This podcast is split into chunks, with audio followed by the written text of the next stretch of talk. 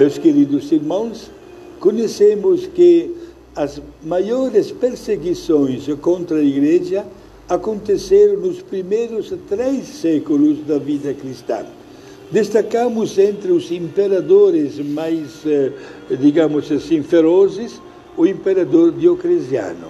Foi exatamente com o seu governo que aconteceu o martírio de dois santos de uma maneira especial, os santos Félix e Adalto, que são os santos de hoje.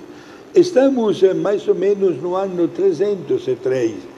E a, a tradição fala que Félix era um sacerdote, um padre, e tinha sido condenado à morte por aquele imperador, Diocleciano.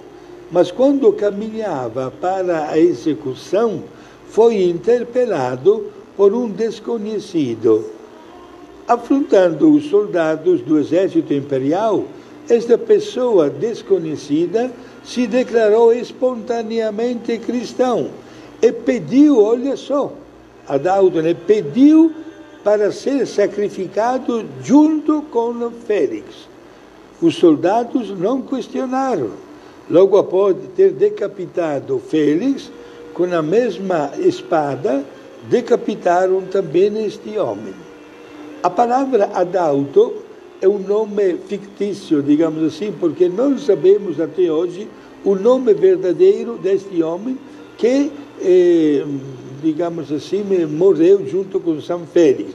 A palavra adalto em língua latina significaria para nós em português aquele que recebeu junto com Félix a coroa do martírio. Meus amigos, o imperador Diocleciano destacou-se pela crueldade com a qual tratava as comunidades cristãs. Olha, foi o último o imperador dos mais cruéis, porque logo após dele, graças a Deus, veio o imperador Constantino, cuja mãe era cristã, e será o imperador Constantino que irá assinar um documento dando liberdade e expressão de culto no Império Romano. Somente Deus conhece o número dos mártires que preferiram morrer ao invés de renunciar ao seu credo. Até hoje nós temos nos arredores de Roma as catacumbas, onde milhões de mártires né, viveram e depois foram enterrados aí, os seus ossos após as perseguições cruentas dos vários imperadores romanos. Mas, como diz a história, o sacrifício destas pessoas não foi em vão.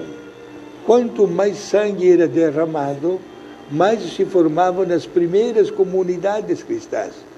Mais aumentava diariamente o número dos que pediam de serem batizados, de tornar-se cristãos de saber algo a respeito da vida de Jesus, de receber os demais sacramentos.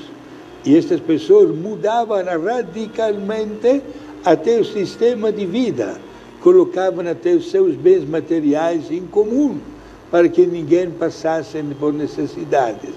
E ficavam contentes também de algumas privações para poder ver a outra pessoa feliz. Meus amigos, Hoje nós agradecemos a Deus.